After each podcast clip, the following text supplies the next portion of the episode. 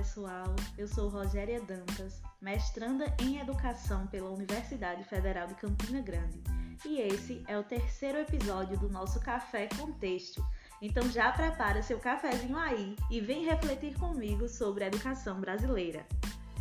E no episódio de hoje, vamos ter como apoio os textos de Angélica Borges e Diana Gonçalves Vidal, que tem como título Racionalização da Oferta e Estratégias de Distinção Social, Relações entre Escola, Distribuição Espacial e Família no 800, Rio de Janeiro e São Paulo, bem como o segundo capítulo da obra A Emergência da Escola, que tem como título A Instrução Reformada, do autor José Gonçalves Gondra. Os textos foram apresentados na disciplina Educação Brasileira pelas professoras doutoras Melânia Mendonça Rodrigues e Simone Vieira Batista. Vamos começar as nossas reflexões a partir do texto Racionalização da Oferta e Estratégias de Distinção Social, Relações entre Escola, Distribuição Espacial e Família no 800, Rio de Janeiro e São Paulo, de Angélica Borges e Diana Gonçalves Vidal.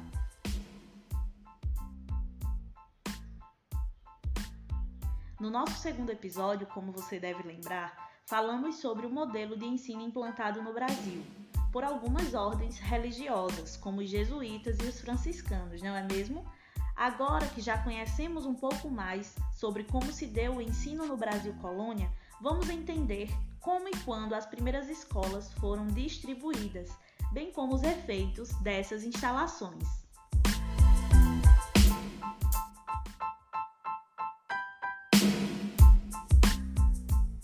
A partir do texto de Angélica Borges e Diana Gonçalves Vidal, podemos compreender com mais clareza três momentos extremamente importantes acerca da distribuição da escola brasileira o da instalação, o da manutenção e o da consolidação.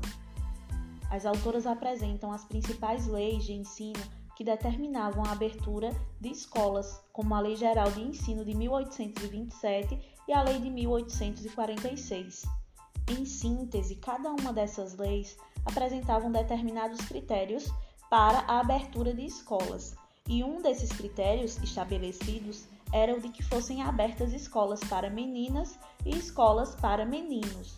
Na lei de 1846, contudo, o critério sexo não deveria ser necessariamente determinante. No regulamento da corte haviam três alternativas de escolarização: a escola pública, a subvencionada e aquela submetida aos cuidados da Igreja Católica.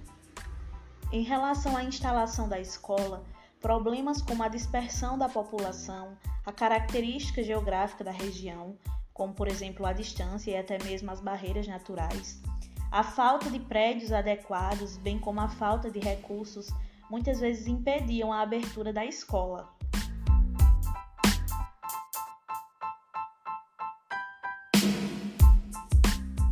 Uma vez instalada, novos problemas iam surgindo para que essa escola fosse mantida como bem colocam as autoras do texto. E como a manutenção, por exemplo, dos números que tinham justificado sua abertura, pois esses números serviam também de base para a distribuição de recursos a serem enviados para a escola. Outra questão a ser percebida, pontuada pelas autoras do texto, era o fato de que para as crianças frequentarem a escola deveriam estar vacinadas, o que era contraditório, uma vez que não havia naquelas localidades profissionais habilitados para vacinar essas crianças.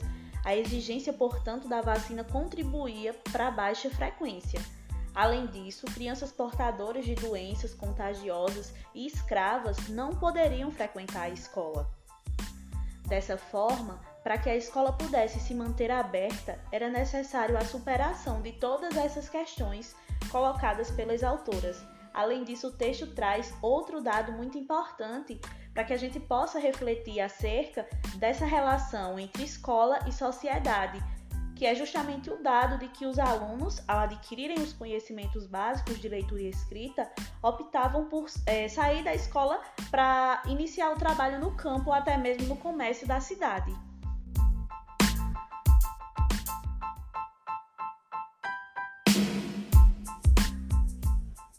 No texto 2, a instrução reformada, José Gonçalves Gondra traz uma discussão pautada em três reformas educacionais assinadas por Couto Ferraz, que foi bacharel, monarquista, conservador e homem de governo, como bem pontua Gondra. Em 20 de fevereiro de 1848, é promulgado o regulamento das escolas de primeiras letras da província do Espírito Santo e Rio de Janeiro, bem como na corte. Mas afinal, qual foi o objetivo ou os objetivos dessas reformas? Segundo Gondra, o principal objetivo era levar a nação à luz da modernidade. E nessa luta por levar a nação à modernidade, as propostas eram fruto de articulações internacionais, nas quais se destacam parte da Europa e dos Estados Unidos.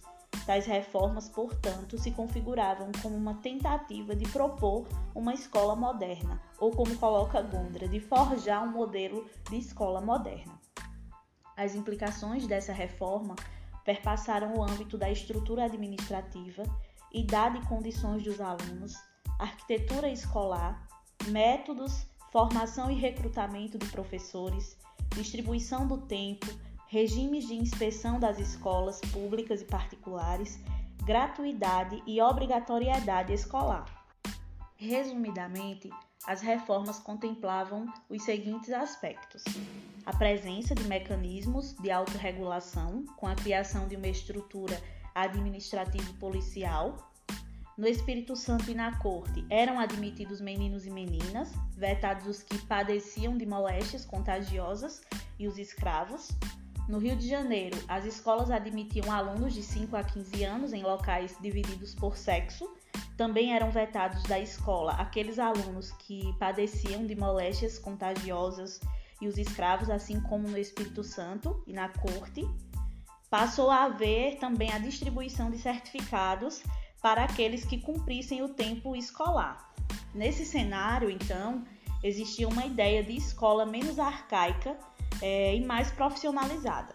É importante frisar que esse modelo de governo produziu uma estrutura cada vez mais hierarquizada.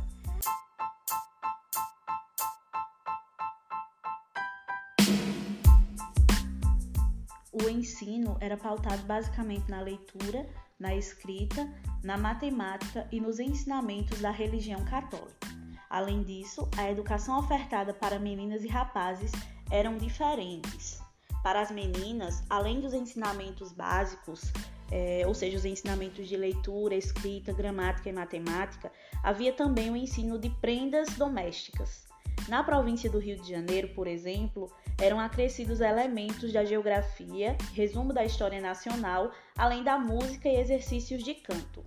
No município da Corte, eram acrescidos os princípios das ciências físicas e ginástica, para as meninas acrescentava-se ainda os bordados e os trabalhos de agulhas.